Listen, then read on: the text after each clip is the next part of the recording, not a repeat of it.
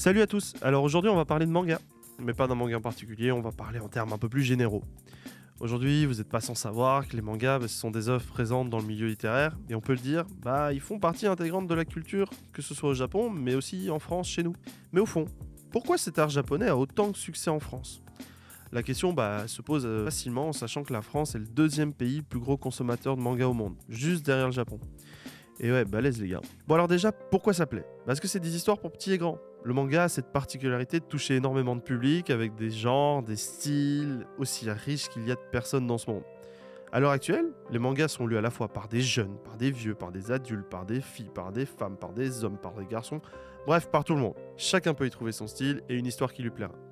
Sa diversité fait sa force et elle n'est clairement pas à sous-estimer. Pour vous donner une petite idée, voici quand même quelques genres.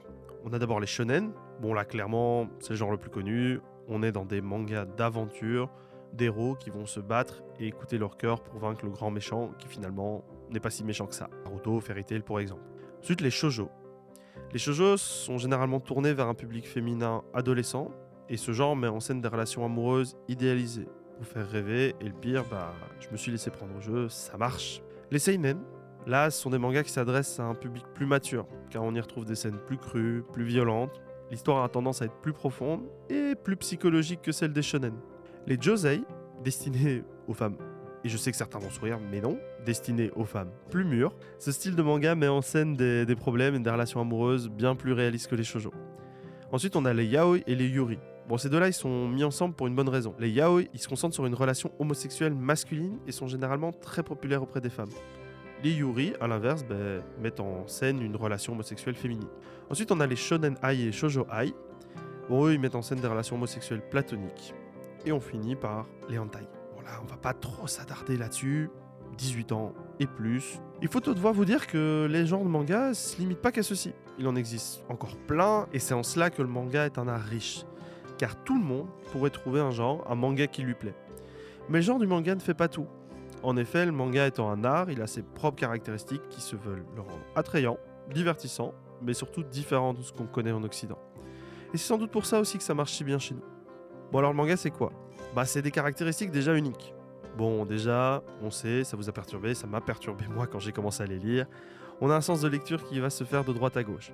Et ouais, faut commencer par la fin si on se base sur nos façons de faire.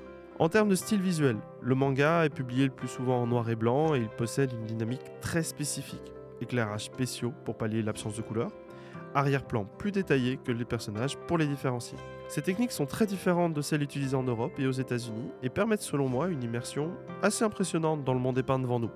Le format de l'histoire est également différent. Un tome de manga va se découper en chapitres et la collection complète va se compter en volumes. Généralement, un volume comprendra en moyenne 9 chapitres allant de 15 à 20 pages. Attention, cela dit, c'est pas fixé, chacun fait un peu à sa mode. Si on prend pour exemple Naruto de Masashi Kishimoto, un des mangas les plus populaires de ces dernières années, l'histoire s'est terminée en 72 volumes, ce qui est un nombre euh, énorme et donc un cas assez rare.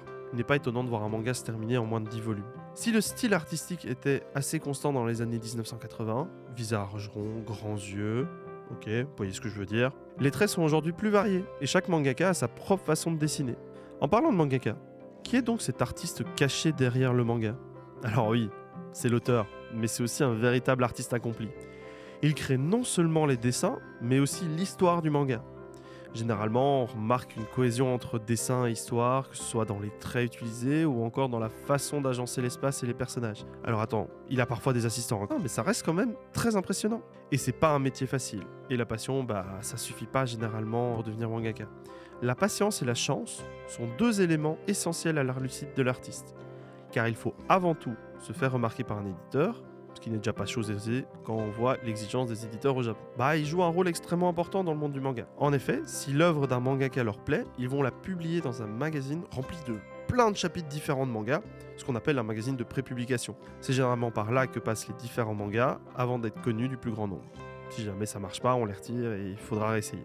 En termes de magazine, on retrouve notamment le Weekly Shonen Jump, qui est sûrement un des plus populaires, mais aussi, mais on a aussi Afternoon, ou encore le Jump SQ. Généralement, ces magazines de prépublication suivent un rythme de parution hebdomadaire ou mensuel. On va revenir maintenant un petit peu sur la naissance du manga japonais.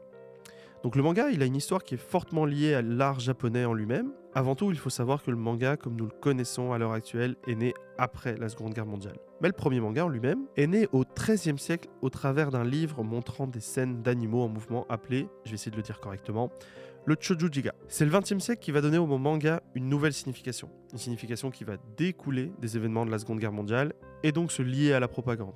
Il devient donc l'un des symboles les plus importants et impactants de l'art visuel japonais. Le fait de devenir ce symbole de l'art visuel japonais lui permet de se propulser dans l'industrie littéraire, mais aussi de devenir un art littéraire populaire à l'étranger.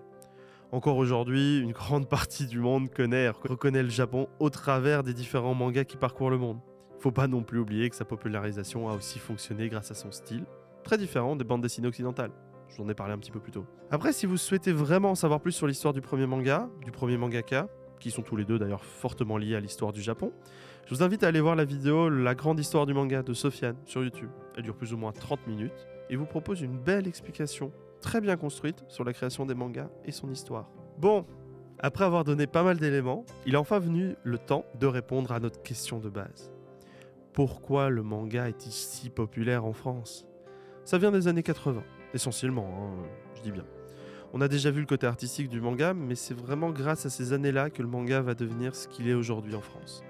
Bon, déjà, il y a Club Dorothée, une émission créée le 2 septembre 1987 sur TF1, qui va acheter les droits de nombreux mangas, à commencer par Astro, le petit robot, autrement appelé Astro Boy. Mais on retrouve aussi dans la liste des animés comme Dragon Ball, Dragon Ball Z, Les Chevaliers du Zodiaque, Capitaine Flamme, ou encore Nicky Larson. La liste est extrêmement longue et va mélanger des animés japonais avec des dessins animés occidentaux. Cette émission va littéralement créer une explosion et une passion pour le manga en France. Dragon Ball est encore aujourd'hui une référence dans le milieu des mangas.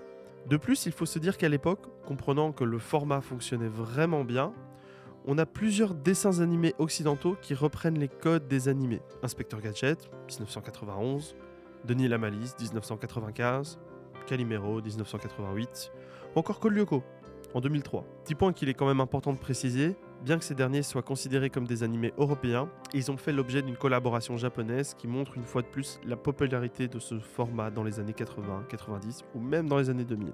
Cette globalisation de l'animation vers un style d'animation japonaise va aider à populariser le manga et les animés auprès des Français. À la suite du Club Dorothée, on voit que la sortie de trois mangas va entraîner un déchaînement de l'univers sur le marché français.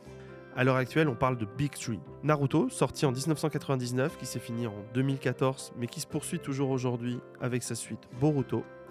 Bleach de Tite Kubo en 2001, qui a ce jour théoriquement terminé en version papier, bien qu'une surprise nous attend. Et enfin One Piece d'Echiro Oda, commencé en 1997 et qui n'est toujours pas fini à ce jour. Les Big Three, accompagnés par Dragon Ball, un peu leur père hein, dans ce domaine, sont les mangas qui ont porté cet art en France et qui lui ont permis d'être ce qu'il est aujourd'hui. Finalement, on parlait pour les mangas de l'âge d'or dans les années 90. Mais je pense personnellement qu'on est encore en plein dedans. Les mangas continuent à l'heure actuelle de se répandre dans le monde entier à travers des histoires, des idées, des dessins tellement variés qu'il me serait impossible de dire quand et où cela va s'arrêter. Enfin, personnellement, je souhaite pas que ça s'arrête. Ils m'ont fait vivre des moments incroyables, m'ont fait voyager dans des lieux dont je n'aurais même pas osé rêver. Ils ont été avec moi dans des moments où il n'y avait personne, ils ont en partie créé et façonné la personne que je suis aujourd'hui. Voir les histoires, les rêves de nombreux héros se réaliser au fur et à mesure des années a été, et est toujours pour moi, un profond plaisir. Je sais encore qu'à l'heure actuelle, quand un des mangas que je suis s'arrête, bah, je ressens un mélange de joie et de tristesse. La joie de savoir que c'est bon, ah, il l'a fait, et la tristesse de me dire que je n'aurai plus le plaisir d'en voir plus, d'en lire plus, d'en admirer plus. Enfin, les mangas, ces œuvres qui m'ont tant plu, je ne souhaite que les voir émerveiller les générations futures. Merci à vous d'avoir fait de mon enfance et de ma vie un moment inoubliable. C'était Dorian et je vous remercie de m'avoir écouté et d'avoir passé ce moment avec moi.